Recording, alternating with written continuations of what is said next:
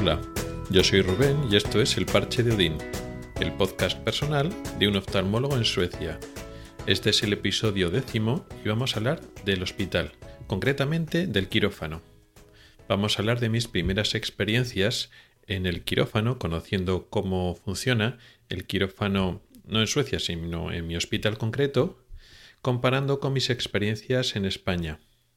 Yo en España he trabajado en varios hospitales, he conocido y he podido operar en quirófanos de diferente tamaño y me hago una idea de más o menos cómo funcionan en España.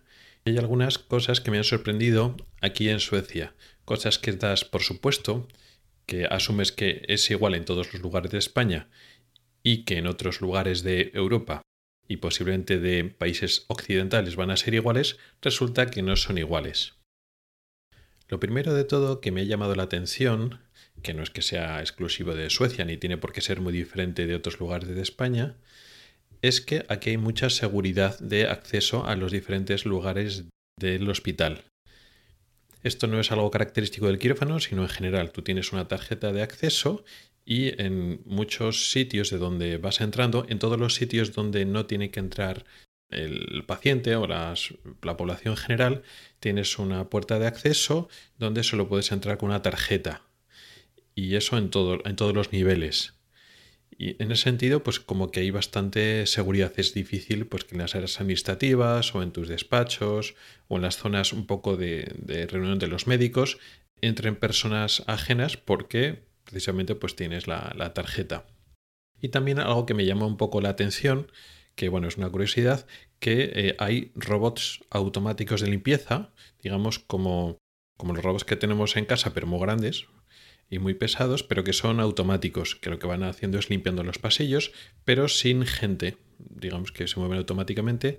Eso lo había visto yo en algunas empresas, en algunas fábricas, pues eh, transportando cosas o también limpiando, pero no lo había visto en ningún hospital, por lo menos en España. Y aquí me llamó la atención, pues eso, de que va el, robot por los pasillos a las horas en las que hay personal. Entonces, bueno, pues no te atropellan porque se paran, tiene sus detectores, pero vamos, me resultó curioso. Pero hoy vamos a hablar sobre todo del tema de quirófano. En otros episodios ya tocaremos otros temas del hospital que también son llamativos o diferentes de cómo trabajamos en España, pero hoy vamos a hablar sobre todo de quirófano.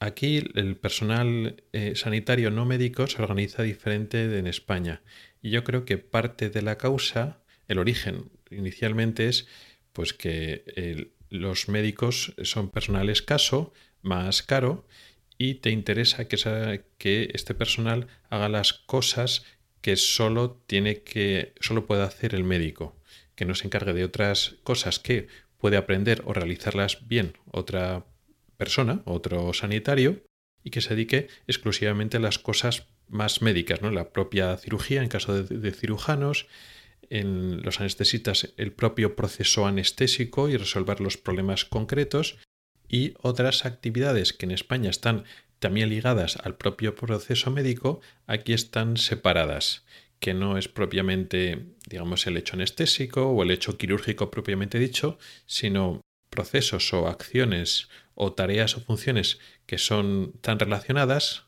que aquí, allí en España están ligadas, pero aquí se separan.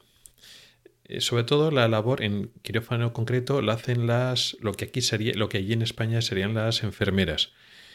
Aquí hay dos profesiones que se pueden asimilar más o menos a enfermería y auxiliar de enfermería, aunque aquí las auxiliares de enfermería están más especializadas en diferentes tareas y hacen más tareas que las auxiliares de España, y con las enfermeras pasa lo mismo, también están más subespecializadas y hacen más tareas que las enfermeras en España.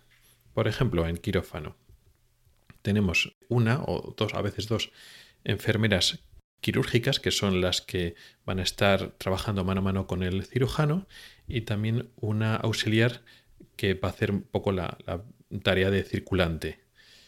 Y una de las enfermeras va a ser instrumentista y las que se va a lavar y va a tener el equipo estéril y va a trabajar más cerca del, del cirujano.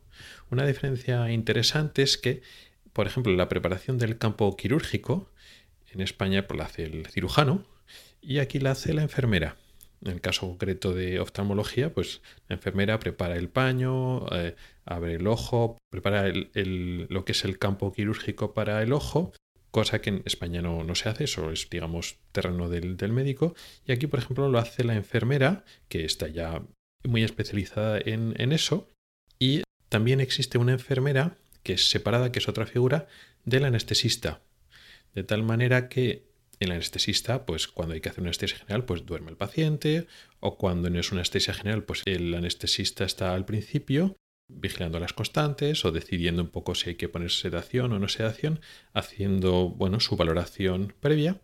Pero una vez ya ha dormido el paciente o ya se ha decidido, pues, cómo va a hacer el, se va a hacer el seguimiento anestésico, el anestesista se va y se queda la enfermera anestésica, que solo se va a dedicar a esa parte, entonces, están las enfermeras del cirujano, las enfermeras del anestesista.